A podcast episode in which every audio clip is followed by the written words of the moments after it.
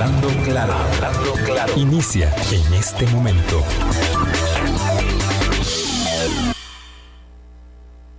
Colombia. Con un país en sintonía 801 de la mañana. Buenos días, buenos días. Muchas gracias por estar con nosotros. Este servidor Álvaro Murillo les agradece muchísimo la compañía eh, las críticas también y las preguntas que nos hacen. Hoy, les repito, la plataforma 70030303 está para que ustedes participen con nosotros también y aporten, aporten preguntas para nuestros eh, invitados, nuestra invitada nuestro invitado, Eugenia Aguirre y Alejandro Molina, politólogos del Observatorio de la Política Nacional de la Universidad de Costa Rica. Vamos a hablar de los debates. Han eh, ocurrido dos, y digo ocurrido porque bueno, el verbo habrá que, trabajarlo conforme vamos en el análisis avanzando. Hemos tenido dos esta semana, faltan otros tres, por supuesto que estamos en la recta final de la campaña electoral hacia la segunda ronda entre Rodrigo Chávez y José María Figueres. Hoy, 25 de marzo, no está con nosotros nuestra directora, probablemente esté escuchándonos mm, al otro lado del Atlántico, dichosa ella, pero bueno, se pierde la, la, emoción que tenemos acá electoral y bueno, hay que decir que el clima nacional cambia un poquito con, con el fútbol y, la selección también y eso, eso, eso se mezcla, cambia, cambian los ánimos. Eh, para bien en términos de fútbol, en términos electorales, a juzgar por los debates, no tanto. Evidentemente tenemos eh, la idea de que son espacios para contraponer propuestas, para proponer, para discutir por el fondo, pero en la práctica eh, evidentemente no ha ocurrido así y es parte de lo que vamos a conversar eh, con Eugenia Aguirre y Alejandro Molina que les decía que nos hacen el honor de cerrar esta semana de Hablando Claro con nosotros. Buenos días Eugenia. Buenos días Álvaro, Alejandro y a toda la audiencia de Hablando Claro, hoy con un poco de esperanza futbolística.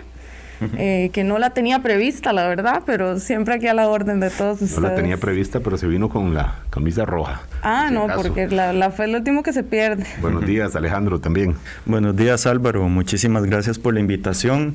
Eh, buenos días también, Eugenia. Es un gusto estar acá y hago eco de la euforia futbolística con la que nos encontramos el día de hoy. Con algo hay que animarse, ¿verdad? También... Eh, porque bueno, si nos ponemos a repasar las noticias, casi siempre eh, juegan en, contra del ánimo. Hoy conocemos ya que el plan de conectividad para llevar internet a muchos, a, decenas de miles de estudiantes eh, que estaba impulsando el Ministerio de Educación Pública ya no va. Cuando vemos que la situación internacional se complica más, ya ha pasado un mes de la, de la guerra eh, provocada por la invasión de Rusia en Ucrania, eh, pues va, para largo también.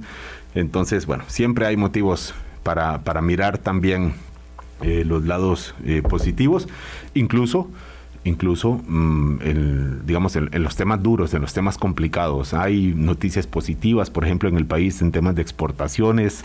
Esto, por supuesto, repercute en la, en la economía familiar de muchas personas que están en esta cadena.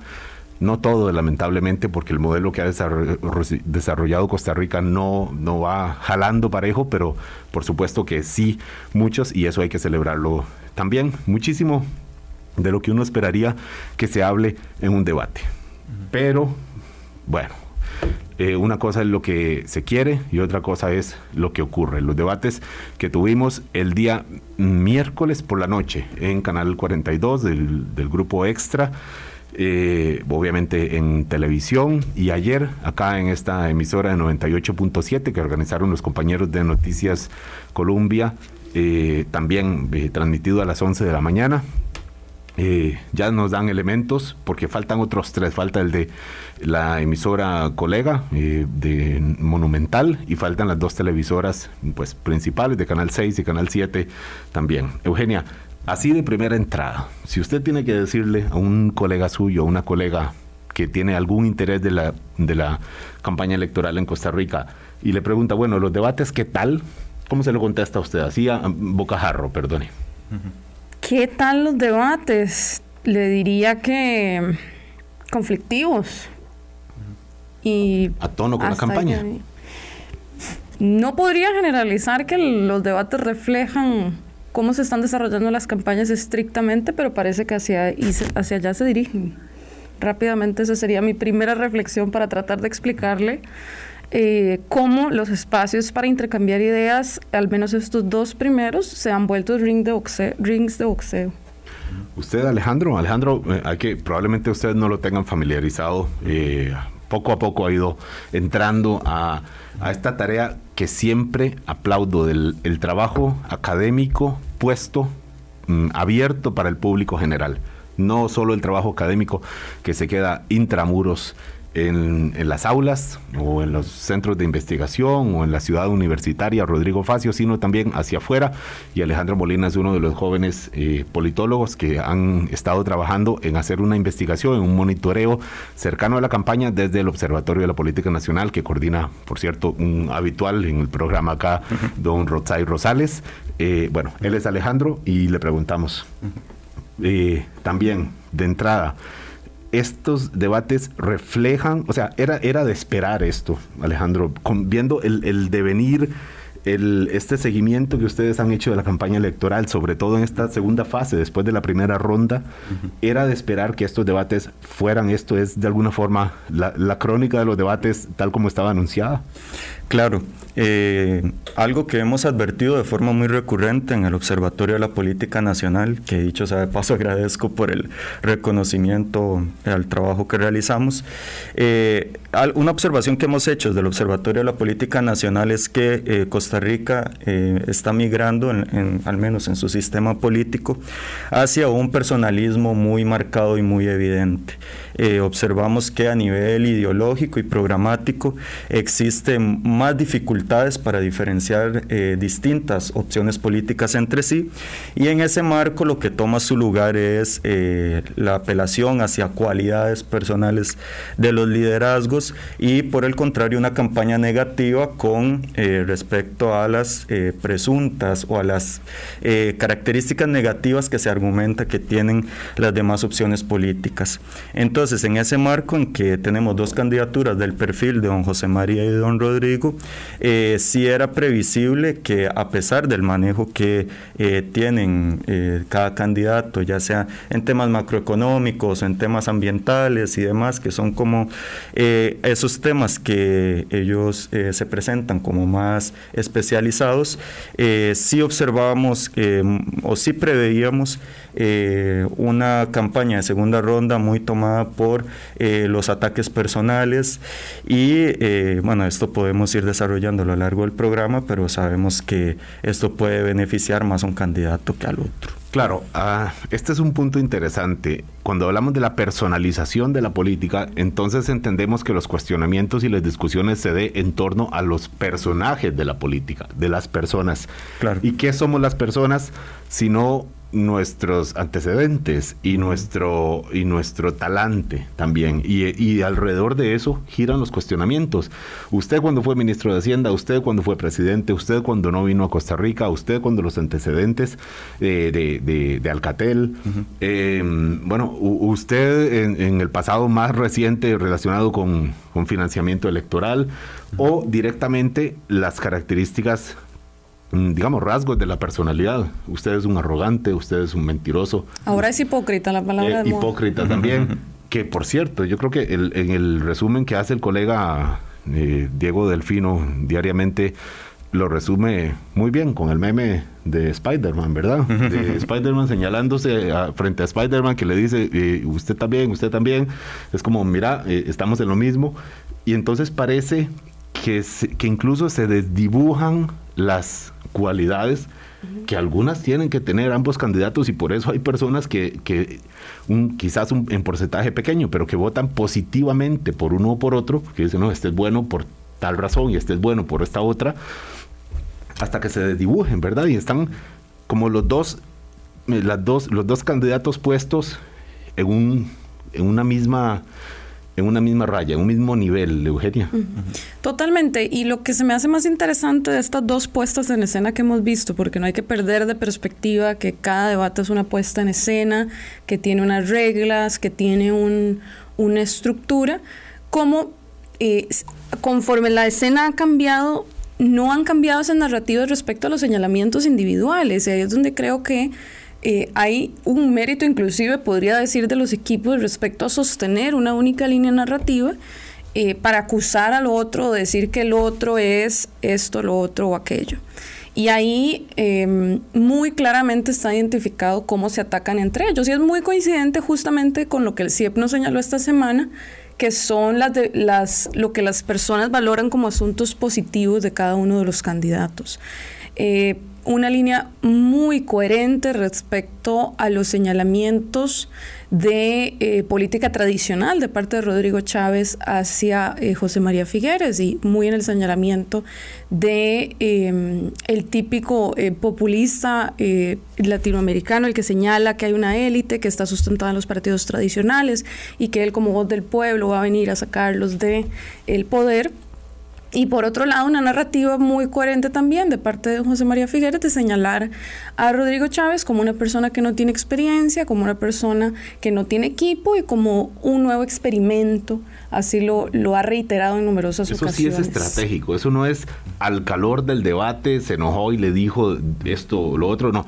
Hay un diseño ya en, y, diseño obviamente en, negativo, la campaña negativa que mencionaba ahora eh, Alejandro ahí por decir, bueno, vamos a atacar a nuestro rival mm, por este y este otro flanco y el otro dice, bueno, vamos a atacarlo por este y otro, sabiendo que de por sí hay una predisposición popular a atacarlo por ahí. Es como, vamos a, ir, a ver, esto como, como en, las, en los deportes de, de contacto, cuando se sabe que hay alguien herido o lesionado de un hombro, pues pégale en ese hombro, ¿verdad? Es de alguna manera eh, ya saben que hay un cuestionamiento popular en un, en, un, eh, en un flanco del candidato y entonces la campaña rival dice, bueno, vamos por ahí porque ya de por sí eh, está tocado. Ya de por sí está, está renqueando de ese lado.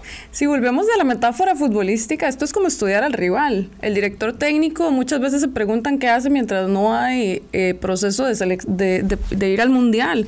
Bueno, estudia otras selecciones, aprende, conoce a sus jugadores. Hoy por hoy, los equipos de campaña observan cada movimiento del otro y planifican que las puestas en escena en, los debates sean concordantes, no solo con los trackings internos que puedan tener. Tracking me refiero como a mediciones de opinión diarias eh, sobre lo que están pensando las personas alrededor del otro candidato, sino también analizar sus últimas jugadas, sus últimas fortalezas, qué dijo en tal lugar, qué, cómo abordó este otro tema. Y ahí es donde de repente uno se extraña que con dos figuras que han hecho alarde, particularmente una de ellas, sobre su formación profesional y su alto grado de especialización en materias muy técnicas, como lo son la economía. El caso de Rodrigo Chávez, ¿se refiere usted? Totalmente, el caso de, de Rodrigo Chávez, que en primera ronda utilizó su doctorado en economía para golpear otras candidaturas. Eh, y también el caso de José María Figueres como un experto en materia de cambio climático, eh, en, en, discusiones alrededor de la carbono neutralidad y otras que son ampliamente reconocidas en el plano internacional, dicen que de parte de los dos pues no, no estemos viendo un, un, debate, un intercambio de ideas más centrado en los temas de sus áreas de especialidad. Porque eh, si yo veo, tengo un rival al frente que tiene una fortaleza, pero le he notado que además tiene una importante debilidad, donde yo soy muy fuerte, ¿por qué no hacerlo, eh, salirnos de la figura de él como persona y hacerlo entrar a, tierras pantanosas. Claro, claro. Eh, esto ah, eh, siempre eh, hablando de temas de fondo, Eugenia, ¿verdad? Sí, totalmente. no entrando todavía, que es parte. A ver, tampoco nos vamos a hacer aquí, ¿verdad? De los, puristas y decir, uy, qué barbaridad, se están cuestionando cosas. No, no, así ha sido todas las campañas en este y en todos los países. Y pues cuando hay figuras muy cuestionadas, pues se cuestionan entre ellos, porque un poco lo que le mencionaba ahora al colega Alan Arroyo cuando iba saliendo aquí, es que uno ve la mayoría de los cuestionamientos que ellos se hacen uno y otro y uno dice, bueno, es que son ciertos. es que la mayoría de las cosas que se señala uno al otro uno dice, bueno, pues sí, tiene razón en, criticarle eso y el otro tiene razón. Y digo la mayoría, algunos primero no son comprobables, otros me parece son impropios, que sí, o sea, temas ya personales de la vida, de la familia, y otros, además, y otros además no son, difícil, no son fáciles de identificar porque son una especie de indirectas. no, no, llega a ser un cuestionamiento, sino que es, es como un codacito eh, medio, medio directo, ¿verdad? Que Provocaciones. Que, solo, que yo creo que los capta solo una parte de la población que está muy atenta y además que tiene información previa sobre esa indirecta, ¿verdad? Eh, pero volviendo a esto, a, la idea de los, de los temas de fondo, que se supone que es lo que quisiéramos ver en un debate, eh, y sí, sí sin, sin, sin, descartar que haya cuestionamientos también. Eh, Alejandro, era de esperar también que, que hubiera, mm, digamos, una no sé, preguntas, como decía Eugenia, que, eh, que comprometieran al, rival. No sé, preguntando a, don José María Figueres sobre temas de gestión de, gobierno que uno supondría que conoce mejor porque ha estado eh, en, gobierno. Y, o don Rodrigo Chávez, mm, temas de, economía, que más allá de que se le cuestione el, tipo de estudios que hizo en en economía en la Universidad de Ohio de parte de, algunas personas, porque también eh, fue parte de lo que le cuestionó José María. Digo que él hubiera llevado a temas más técnicos de economía que pusieran en aprietos eh, a, don José María Figueres. Ya tuvimos los debates de la primera ronda y hubo un poco de eso, pero eran debates, claro, entre seis personas, cinco era más difícil y ahora no, eh, Alejandro.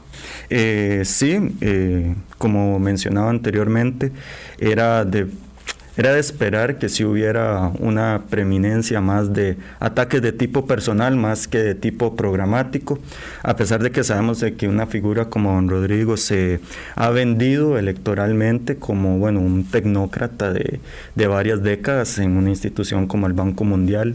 Eh, hay que también tomar en cuenta que persistentemente en estudios del CIEP, sobre todo los más recientes, ya más eh, encuadrados en esta en esta campaña electoral desde la primera ronda, eh, temas económicos eran eh, los que eh, eran identificados por la población como los más urgentes y los más lesivos, sobre todo de cara a una elección. Temas como desempleo, temas como costo de la vida, bueno, ahora todavía más, según nos revela el último estudio del CIEP.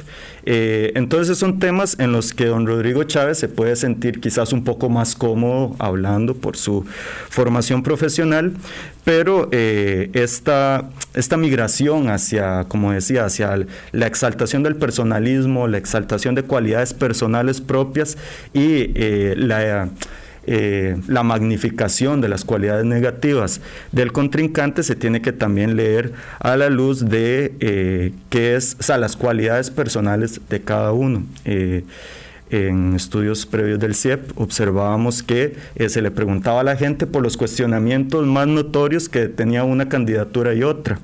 La diferencia que habían era que por ejemplo, don José María Figueres, eh, sus denuncias que se le cuestionaba a la población eran eh, del ámbito público por eh, denuncias de presunta corrupción, mientras que a, don Rodrigo se le, o sea, a la población se le cuestionaba por sus denuncias de comportamiento inadecuado, bueno, que de acoso sexual y demás en el Banco Mundial.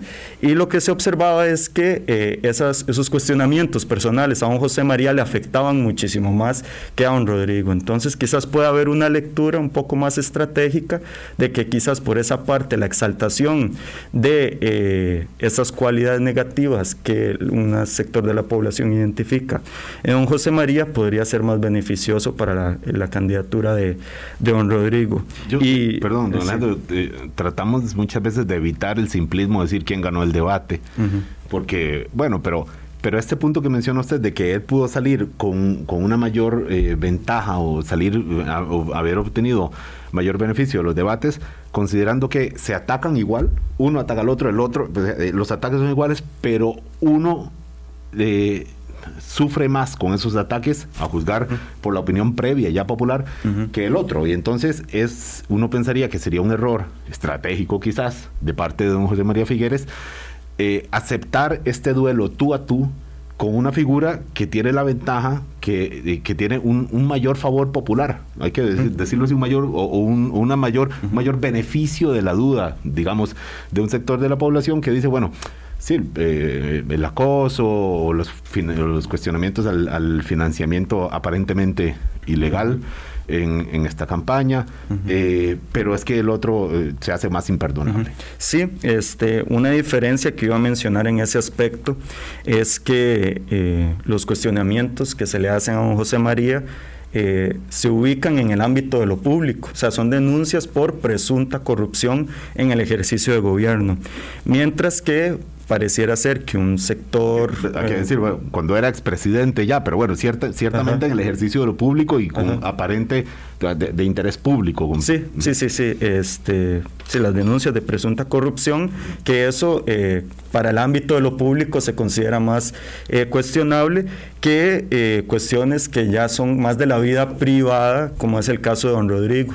Entonces pareciera ser que, bueno, la sociedad costarricense al día de hoy sigue considerando, bueno, temas privados como el ámbito de lo privado. Pero, o sea, ¿qué más me da a mí que tenga estos cuestionamientos? Sí, en el ámbito de lo público eh, me resulta más aceptable que el otro que sí tiene cuestionamientos eh, relacionados con el ámbito de lo público. Entonces, eh, en respuesta como a, la pregunta, sí es poco estratégico por parte de la campaña de don José María mantenerse en ese eh, en ese ataque personal, en esa disputa eh, alrededor de las cualidades negativas de, su contrincante, en lugar de eh, quizás hacer un énfasis mayor en aspectos programáticos en los que, bueno, eso estaría por verse, pero en los que quizás él tendría la oportunidad de salir un poco mejor parado. Claro, usando terminología con la que ahora estamos familiarizados, diríamos que don José María Figueres tiene más factores de riesgo ante el ataque en los cuestionamientos que los que tiene don Rodrigo Chávez, ya por lo que ha medido ciertamente eh, diversas encuestas, entre ellas las del Centro de Investigación y Estudios Políticos, eh, institución, eh, sí, centro hermano, digamos, del Observatorio de la Política Nacional, en, la que, en el que trabajan Eugenia Aguirre y Alejandro Molina hoy con nosotros. Son las 8.23, hacemos un primer corte comercial y venimos para entrar ahora sí, bueno, cuáles temas de fondo sí se trataron, porque hubo, hubo algo de eso, y, qué intentan mostrar eh, con ello, y luego qué esperar también de los debates venideros. 8.24, ya venimos. Colombia con un país en sintonía, 8.27 de la mañana. Acá un amigo del programa me menciona una, especie de objeción a lo que planteábamos acá y que pues tiene sentido también mm, y podríamos verlo así, Eugenia Aguirre y Alejandro Molina. Decían que don Rodrigo Chávez eh, es ciertamente un, economista que se le reconoce como tal y como una persona eh, con amplio conocimiento de los temas, por supuesto, de, economía.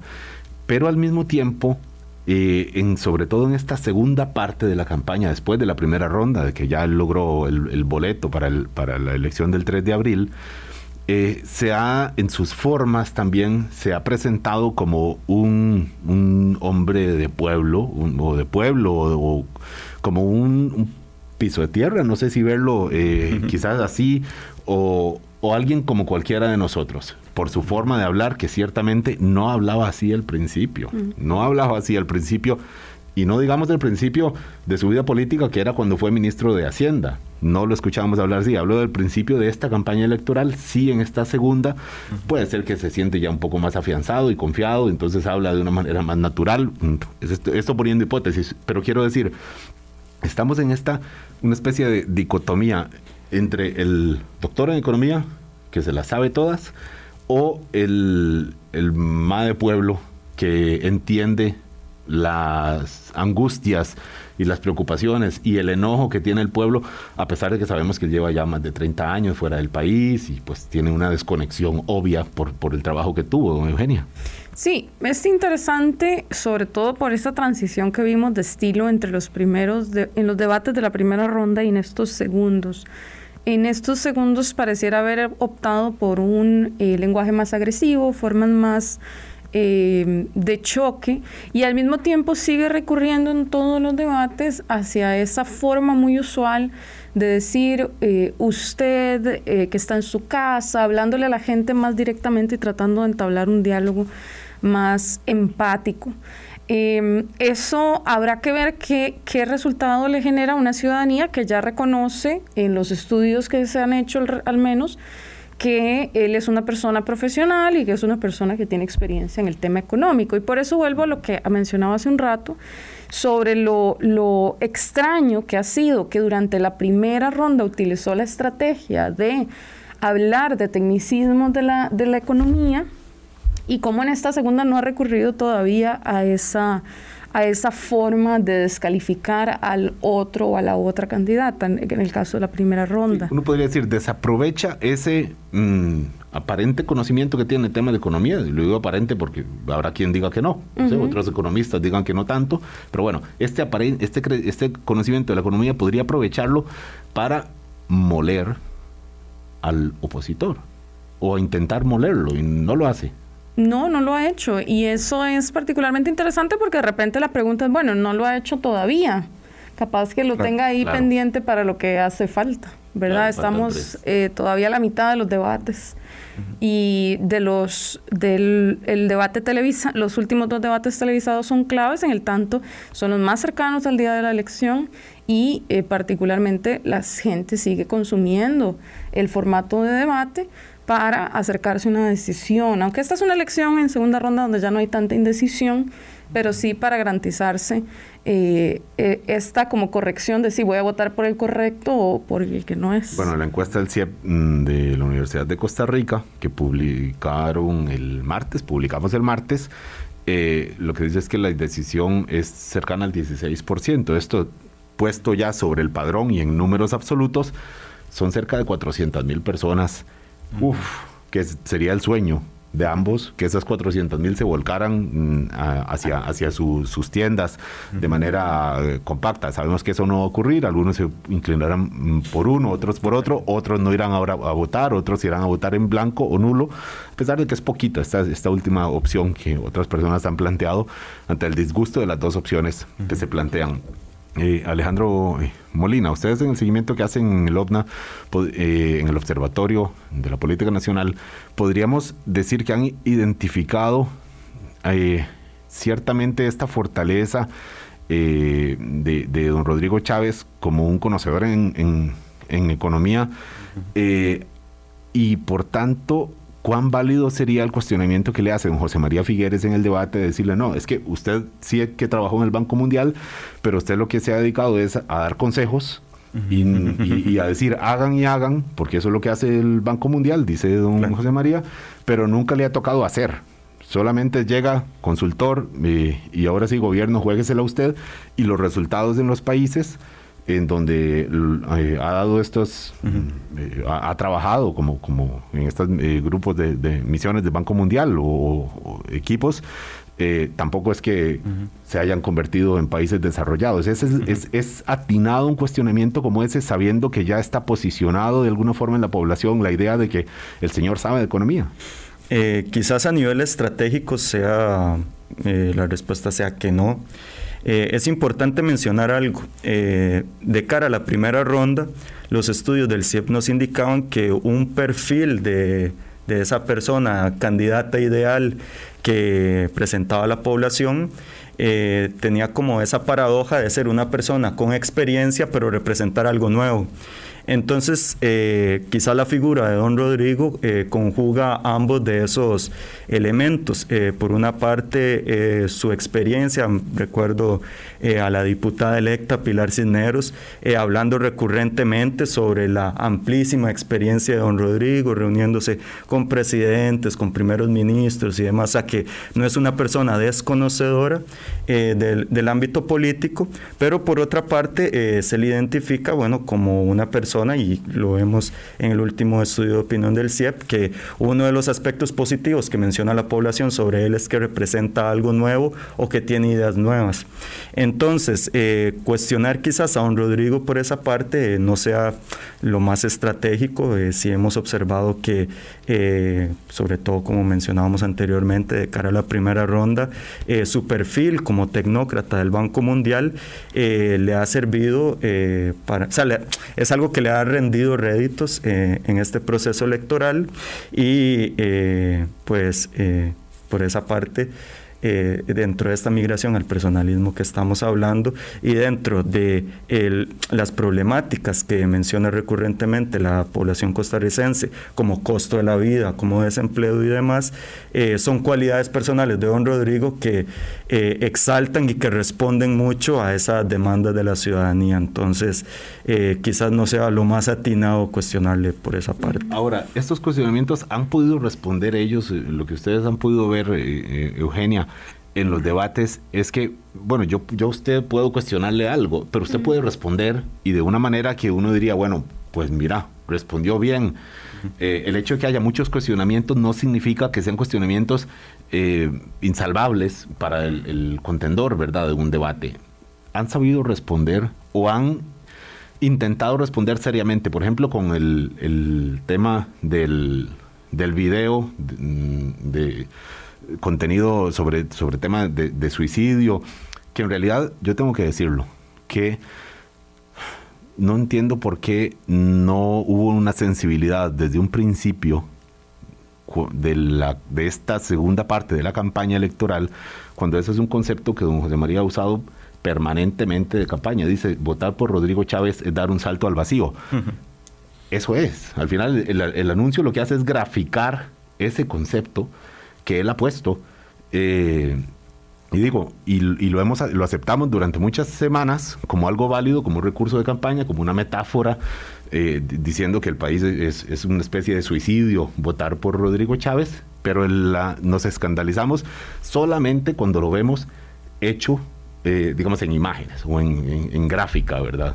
y bueno, luego ya hemos visto eh, la campaña de Rodrigo, eh, perdón, de don José María dice que eso no es de ellos y entonces el cuestionamiento que se hace es entonces que hay una estructura paralela a favor del Partido Liberación, Nacional, que es una forma como de, homologar la estructura paralela que se le cuestiona al Partido Progreso Social Democrático. Entonces, Eugenia, ¿cree usted que don José María Figueres ha sabido responder a este punto en concreto que se le volvió en tema esta misma semana?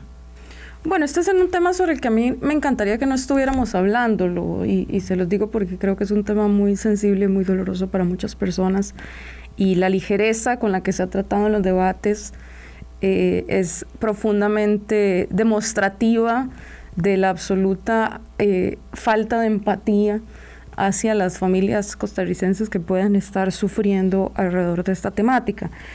Pero si lo vemos desde el plano eh, del momento electoral, acuérdense que al inicio muchos colegas hablaban de eh, no cometer errores, no cometer errores como la clave de la segunda ronda. Y esta, en estos últimos dos debates es muy interesante el giro que se ha tenido hacia evadir completamente los temas de fondo, que eso ya lo tenemos muy claro, ya lo hemos abordado mucho, y además de evadir los temas de fondo, referirse a cuestiones que han pasado a lo largo de la campaña.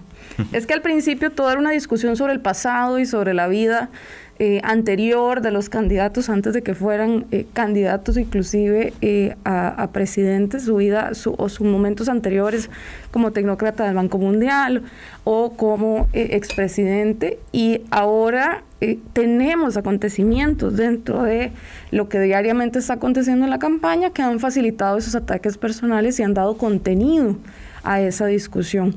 Ahora, a mí lo que me parece que es el, tema es qué tan sostenible es pasar eh, por seis espacios de debate machacando sobre el mismo tema.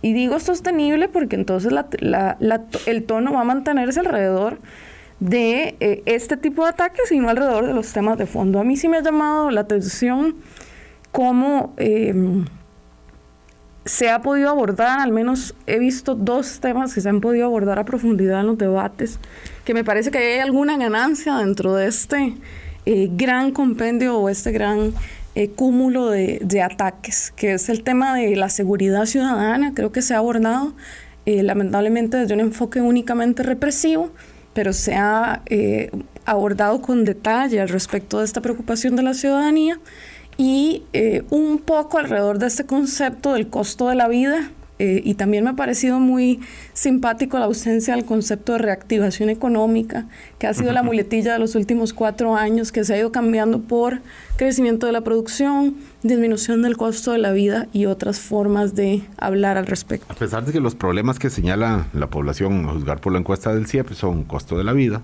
desempleo, y tercero, sí, la corrupción, que yo sí creo que evidentemente ha sido un tema quizás no central, pero, pero cerca de convertirse en tema central, el tema de corrupción, entendiéndose corrupción como cuestionamientos por aparente corrupción eh, de uno de los, de los contendores, específicamente señalando a don José María Figueres y más recientemente el manejo de la campaña del progreso social democrático. Ahora, eh, don Alejandro, hemos, ¿ha identificado usted algún otro tema de fondo que uno le pueda decir ahora a los radioescuchas de Hablando Claro, miren, vayan al minuto tal. Ahí sí, ahí sí encuentran algo interesante de, de, de, fondo que realmente puede marcar una diferencia entre que gane uno y que gane otro sobre cómo resolver un problema que, de, los que está enfrentando el país. Es complicado, sí, es complicado. Eh, como hemos venido hablando a lo largo del programa, eh, hemos observado más en los debates eh, que han acontecido y probablemente sea la tónica, a no ser que alguna de las dos campañas eh, tome cartas en el asunto y le indique a su candidato la necesidad de cambiar dicha estrategia. Lo que hemos observado es más ataques personales que otra cosa. como menciona Eugenia, y hago eco de las palabras que, que dijo Eugenia ayer, eh, posterior al debate, eh, quizás donde observábamos un poco más de qué eran inseguridad, a pesar de que, eh, al igual que en todos los temas, nos quedaban debiendo el cómo. Entonces, tema como seguridad, tema como reactivación económica con, nuevos, con nueva nomenclatura, es quizás donde se ha observado un poquito más de como digo, un poco más de qué, a pesar de que nos deban el cómo. bueno, aquí alguien en la plataforma 700303 eh, nos, eh, nos señalan, eh, el candidato verde y blanco se tocó el tema de reformar la constitución pero para permitir la extradición a otros, mm, eh, de, de, costarricenses a otros países en temas de narcotráfico, lo cual es un tema controversial, evidentemente. Igual que la ley de extensión de dominio. Extradición de costarricenses, la, la, ley de extensión de dominio, que este no es un tema nuevo, que llevamos ya, ¿qué? Tres, cuatro años, tres años como mínimo discutiéndolo, y además en otros países em, se ha visto la discusión eh, tal cual eh, se ha hecho acá en Costa Rica. Son las 8.41 de la mañana.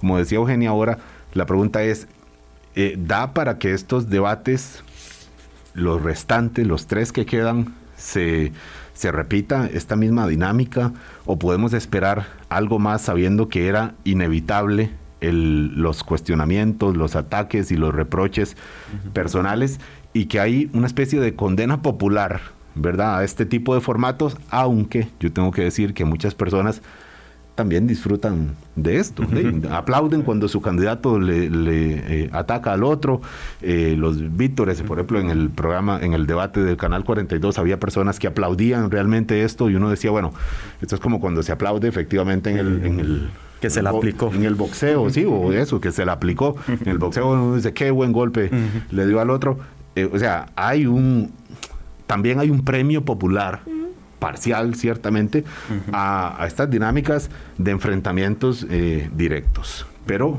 también está la otra parte que hay que hacer. ¿Qué podemos esperar de estos otros eh, tres debates que quedan pendientes para la próxima semana? Para que cuando vayamos a votar, pues tomemos en cuenta algo de lo que se ha discutido. Es lo que vamos a hablar ahora al volver de esta última pausa, 8.43. Colombia un país en sintonía.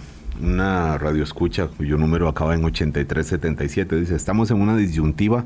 Yo a este momento no sé por quién votar eh, y los debates no me están ayudando nada. Alguien más que nos escribe dice, vi los debates con la idea de que se me aclare un poco y la verdad quedo más confundido y a hoy puedo decir que no voy a votar. Eh, no deja de ser una, un, un riesgo para ambos candidatos someterse a debatir, como lo sería también abstenerse de debatir. Lo han hecho en algunas eh, momentos ellos u otros candidatos en, otras campañas que dicen, no, es que yo pierdo más yendo a debatir de lo que gano aunque obviamente no deja de, haber un castigo para quien dice, bueno, que es que tiene miedo de responder cuestionamientos, Eugenia. Todo un tema y creo que en esto vamos a tener que concentrarnos por algún tiempo eh, desde los estudios de las ciencias políticas sobre cómo los debates se han vuelto una alternativa. Este es un país que debate mucho, debate muchísimo, todos los sectores quieren tener un debate especializado, las televisoras, los canales de radio, los streamings ahora eh, de, plataformas ciudadanas este es un país que debate mucho y como una señal que uno entendería de alto... Debate mucho electoralmente, quiere decir Electoralmente, correcto. Y como una señal eh, que, que, uno la puede leer muy rápidamente de alto valor cívico, es decir, de, de un pueblo que le gusta contraponer ideas y escuchar, y, conocer a sus candidatos particularmente en este caso.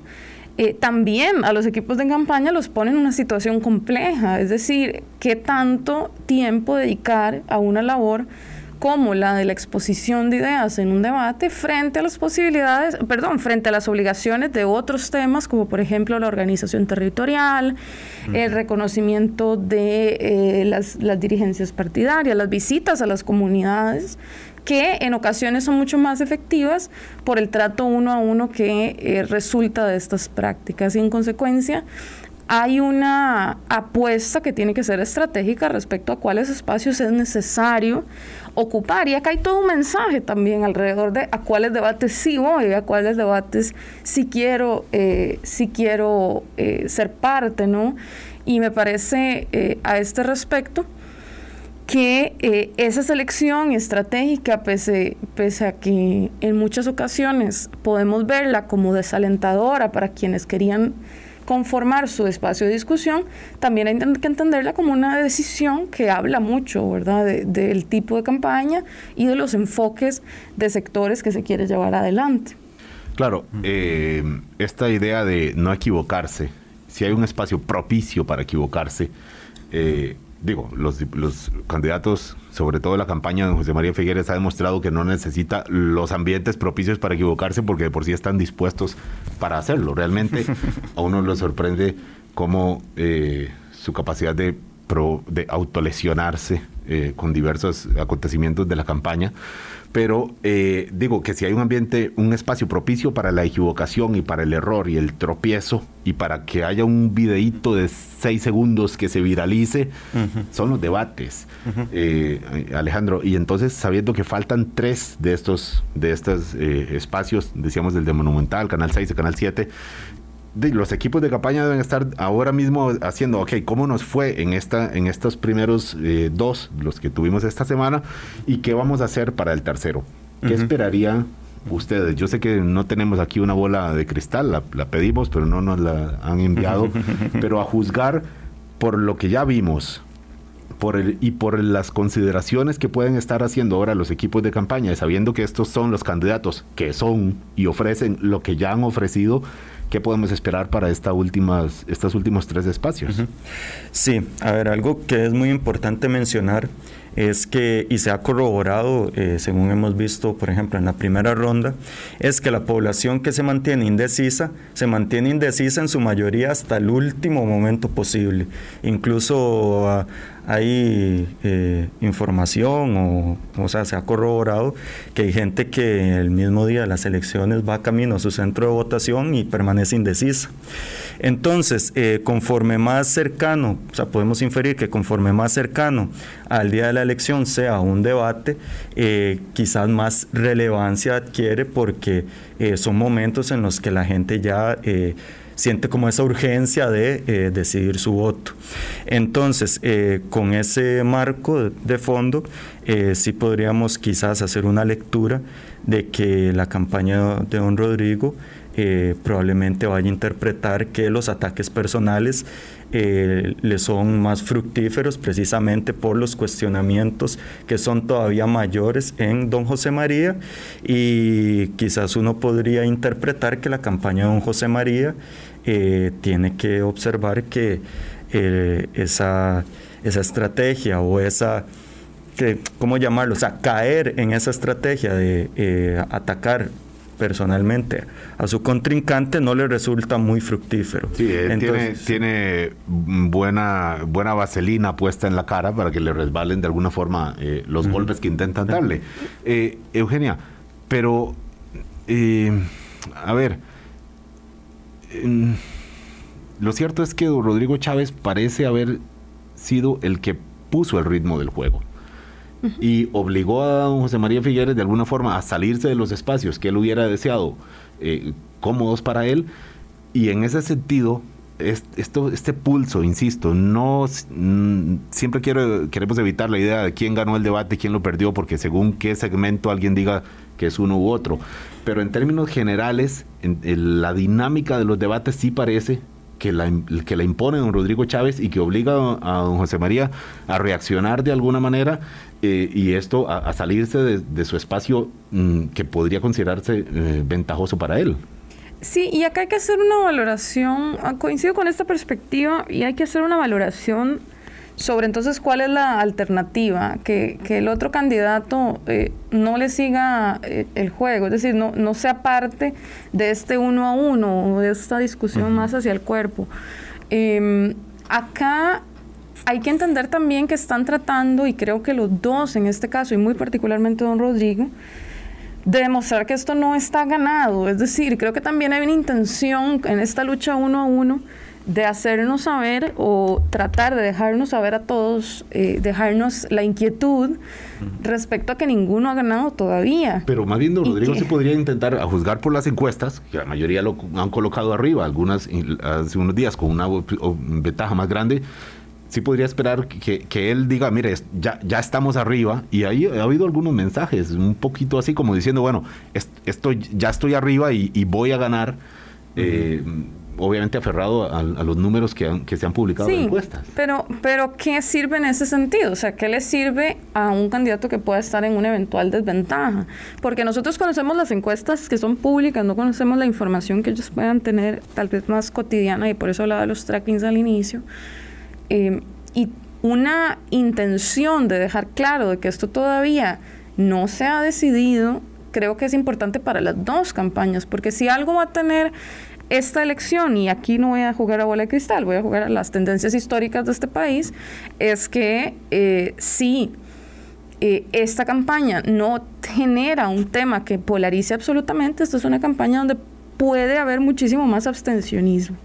Y entonces esta noción de que eh, no hemos perdido ni, ni hemos ganado, que es un, algo que en el uno a uno nos deja una noción general, porque puede haber dicho dos o tres frases relacionadas con que ya, ya, tienen alguna ventaja o de que ya ganó, pero no es la tónica generalizada, la tónica es que, el eh, que la, la, lucha está abierta y creo que también hay un mensaje ahí más de trasfondo y más entre líneas.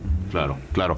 Igual uno supondría que si se considera ya eh, ganador inminente de la campaña, pues tal vez mm, podría moderar para agradar a algún sector de la población y para que no le que no le gusta que no le gusta estos modos ciertamente que lo hay. Y hay otros insisto que, que, sí lo aceptan y hasta lo celebran que así de diversos somos como electorado, pero, pero mm, ese, ese punto se lo concedo, Eugenia, que, que ciertamente hay otras mm, formas que indican que, que la, contienda, la, contienda, de parte de ambos la consideran abierta. Eh, Alejandro Molina, muchísimas gracias por estar con nosotros hoy. Eugenia Aguirre, ambos del Observatorio de la Política Nacional de la Universidad de Costa Rica, eh, en este aporte, este seguimiento que ellos hacen como profesionales desde la ciencia política, pero también para facilitarnos un poco a quienes no podemos ir en el día a día de todas las noticias del acontecimiento político, pues pueden seguirlos también en la, ellos tienen un, sitio web eh, que lo pueden ustedes googlear muy fácil, Observatorio de la Política Nacional y ahí ven algunos eh, seguimientos y los productos que hacen que, bueno, aprovechemos los recursos del FES, ¿verdad? Los recursos de, los presupuestos de las universidades públicas eh, que se aprovechan de por sí ya de, muchas otras maneras, pero de esta también, que sea en función del, del conocimiento para una mejor decisión del voto el próximo 3 de abril. Muchas gracias, Alejandro. Nos vamos. No, hombre, muchas gracias, Álvaro. Un gusto haber estado acá y quedamos atentos para futuras ocasiones. Contamos con ustedes. Gracias, Eugenio. A las órdenes, con enorme gusto y a la expectativa de lo que pueda desarrollarse en las últimas semanas. Sí. En la última semana.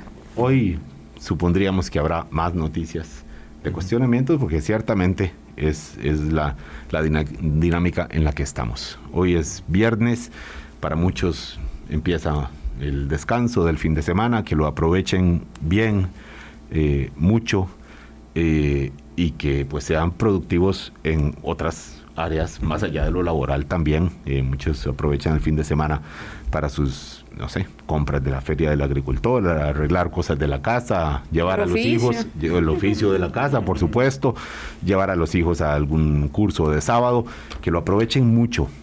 Que tengan un muy buen fin de semana y nos volvemos a saludar lunes 8 de la mañana. Hasta luego. Hablando claro, hablando claro.